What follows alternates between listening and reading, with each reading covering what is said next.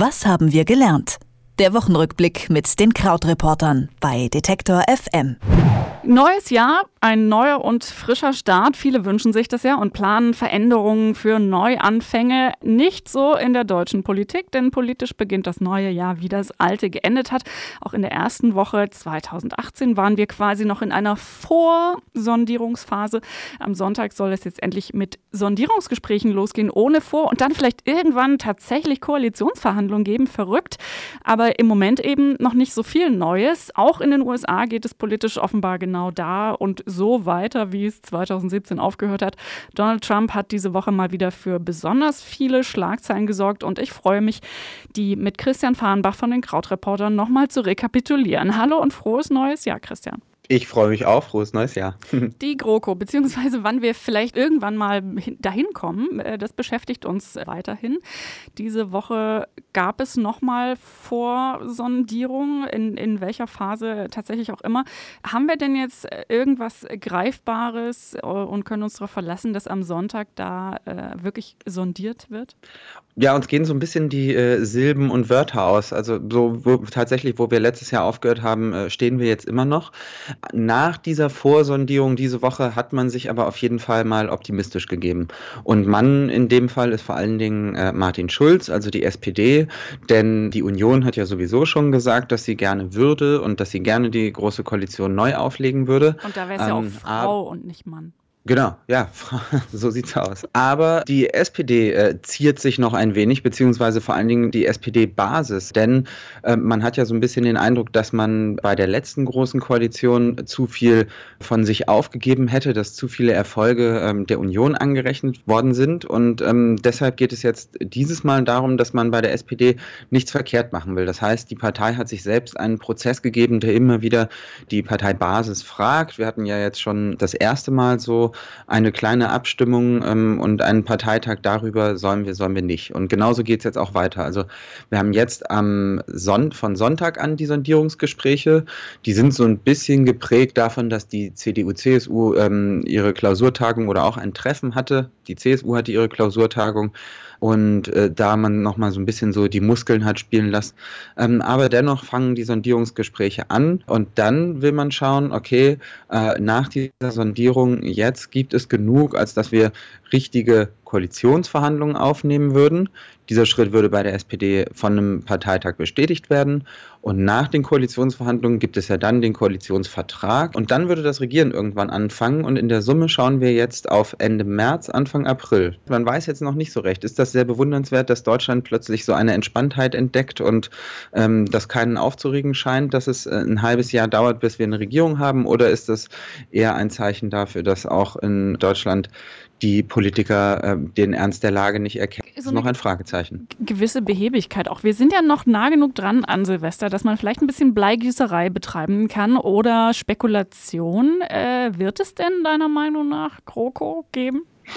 Tja, also wenn wir schon spekulieren und wenn wir uns vom Journalismus entfernen, würde ich es ja so machen, dass ich äh, eine, äh, eine Koalition anstreben würde, eine Lösung, die halt auf nur ein paar Jahre festgelegt ist. Dass man von vornherein sagt, okay, wir machen das jetzt zwei Jahre, weil wir den Ernst der Lage erkennen und die Nation uns braucht aber als Partei äh, geben wir uns gleichzeitig diesen Erneuerungsprozess. Und dann hätte das Ganze so einen Rahmen, bei dem man vielleicht sagen könnte, okay, gleichzeitig erkennen wir eben die staatsmännische Verantwortung, und aber auch unsere eigenen, äh, unsere eigenen Ziele und unsere eigenen Notwendigkeiten.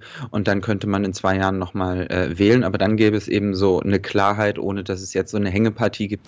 Das ist eine schöne Idee, eine befristete GroKo. Dann würden viele der Politiker vielleicht auch mal dieses Gefühl kennen, wie es ist, in prekären Arbeitsverhältnissen zu leben. Ich glaube ehrlich gesagt, äh, also da, ich glaube ehrlich gesagt, dass sie das alle sehr gut kennen und dass es ja tatsächlich ein Job ist, der immer von der Gefahr geprägt ist, nicht mehr wieder gewählt zu werden. Da breche ich eine Lanze für die da oben. Hashtag die da oben. Lass uns mal zu einer der neuen alten Fragen äh, kommen, die wahrscheinlich dann auch eine große Rolle spielen werden in den Sondierungsgesprächen slash Koalitionsverhandlungen. Die Flüchtlingsfrage. Diese Woche ist ja eine Studie äh, so ein bisschen durch die Medien gegangen, die nahelegt, dass steigende Flüchtlingszahlen in Niedersachsen zum Beispiel tatsächlich für ein Wachstum an Gewaltdelikten gesorgt haben. Was müssen wir wissen zu den Zahlen, die da drin stehen? Das kommt vom Kriminologischen Institut in Niedersachsen. Äh, Christian Pfeiffer heißt der Chef dort. Pfeiffer hat sich die Kriminal- und Gewaltstatistik in Niedersachsen angeschaut und äh, vor allen Dingen eben da jüngere Straftäter angeschaut und kam eben zu dem Ergebnis, dass es einen Anstieg der Gewalttaten dort gibt der einhergeht mit eben einem Anstieg der Flüchtlingszahlen dort, beziehungsweise einem Anstieg der ausländischen Verdächtigen. Ähm, jetzt muss man aber eben sagen, dass in dieser Statistik halt äh, auftaucht, wer angezeigt ist. Das heißt also, das ist noch nicht unbedingt, äh, wer tatsächlich verurteilt ist. Das würde ja dann alles länger dauern. Die Prozesse dauern ja dann ihre Zeit. Das heißt also, ein Teil dieser, ähm, dieses Anstiegs könnte daran liegen, dass es eben auch eine höhere Anzeigebereitschaft gibt. Das räumt Pfeiffer auch ein und sagt eben klar, bei ausländischen Verdächtigen ist es häufiger so, dass Menschen bereit sind zu sagen, ich glaube, der war es, als äh, jetzt bei ihrem deutschen Nachbarn. Er selber sagt aber, und dann wird es auch, glaube ich, ganz interessant oder vielleicht äh, bietet es dann da auch äh, Dinge, die die Politik etwas fundierter ableiten könnte, dass es zum Beispiel ganz sinnvoll sei, ähm, bestimmte Ausländergruppen untereinander zu vergleichen. Und in einem Interview mit der Tagesschau, glaube ich, hat er ähm, erzählt, dass die Menschen aus Syrien, Irak und Afghanistan unterproportional unter den Verdächtigen auftauchen für diese äh, Gewalttaten, dass aber zum Beispiel Menschen aus Nordafrika überrepräsentiert sind. In, das heißt also, dass es da tatsächlich dann auch äh, größere Unterschiede gibt, wo es sich vielleicht lohnt, politisch anzusetzen. Stichwort überrepräsentiert, da sind wir ja gleich wieder bei unserem Lieblingsthema, bei Donald Trump. Im Weißen Haus war diese Woche relativ viel los. Insofern kann es sich lohnen, das nochmal ein bisschen aufzudröseln gibt ein Enthüllungsbuch, das jetzt ein bisschen früher wahrscheinlich erscheint als äh, geplant Fire and Fury. Es gab so ein bisschen Schwanzvergleiche äh, über Atomknöpfe und Russland ist auch immer noch im Spiel. Was geht da ab bei Donald? Sehr viele seiner Tweets lassen sich interessanterweise auf kurz vorher ausgestrahlte Segmente auf Fox News zurückführen. Also da gibt es inzwischen dann auch mehr äh, Aufstellungen, die zeigen, ah, okay, 7.45 äh, Uhr Fox News berichtet was über Nordkorea, 7.45 Uhr 55, Donald Trump twittert darüber. Das hat tatsächlich eine sehr, sehr hohe äh, Korrelation, beziehungsweise in dem Fall sogar Kausalität vermutlich. Aber genau, vielleicht wenn wir die drei wichtigsten äh, Stränge durchgehen, da haben wir eben die Nordkorea-Entwicklungen, bei denen es tatsächlich so ist, dass äh, Trump dann abends nach US-Zeit diesen Vergleich gesagt hat, dass er eben einen größeren Atomknopf hätte als Kim Jong-un und dass er ihn auch benutzen wolle etc. Ähm, das wurde dann so ein bisschen schnell abgetan als, ja, das ist halt Trump, wie er Trump ist.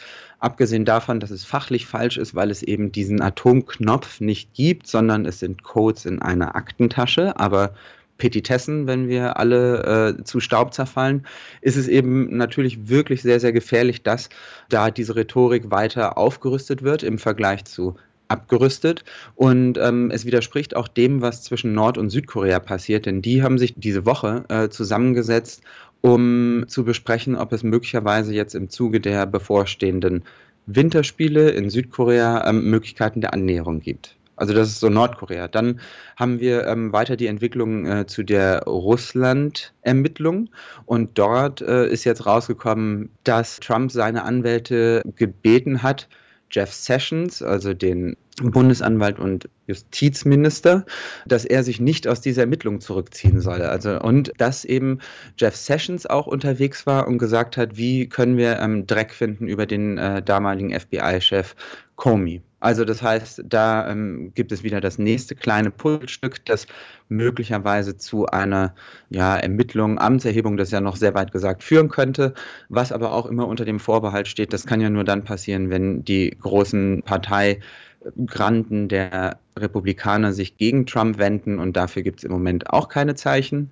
Also beschäftigen sich alle mit diesem saftigen Enthüllungsbuch. Ich will ja immer Steve Bannon Buch dazu sagen, aber es gibt einen, eigentlich einen Autor, dessen Namen irgendwie niemand weiß, weil ihm alles wahrscheinlich eingeflüstert wurde von Steve Bannon. Es wurde ihm alles eingeflüstert, aber da wird es auch tatsächlich interessant, denn dieser Autor lohnt äh, einen zweiten Blick, denn eine ganz weiße Weste hat der Mensch auch nicht. Michael Wolff heißt er. Er hat so diesen Ruf, dass er auch etwas mehr, ähm, ich sage mal, Stimmungen auffängt, anstatt jetzt wirklich Zitate mitzuschreiben und dann äh, später am Schreibtisch die er die Stimmung wiedergibt und so ein bisschen die Lücken kreativ füllt. Also das heißt also, man muss das Ganze äh, und alle Zitate, die da drin stehen, mehr sozusagen so als, als romanhafte Szene wahrnehmen. Aber interessant wird es natürlich darin, dass dann Leute wie Steve Bannon äh, dieser Darstellung auch nicht besonders widersprochen haben. Also die hatten jetzt auch fünf Tage Zeit äh, und äh, da ist nichts gekommen. Und das ist eine dieser Situationen, in denen keine Widerrede ähm, durchaus auch eine Bestätigung ist. Die erste Woche des Jahres geht zu Ende und sie enthielt überrepräsentativ viel Donald Trump und auch ein bisschen Vorsondierung zwischen Union und SPD hier in Deutschland. Ich sage vielen herzlichen Dank an Krautreporter Christian Farnbach. Ich sage danke. Bis dann. Tschüss. Tschüss. Was haben wir gelernt? Der Wochenrückblick mit den Krautreportern bei Detektor FM.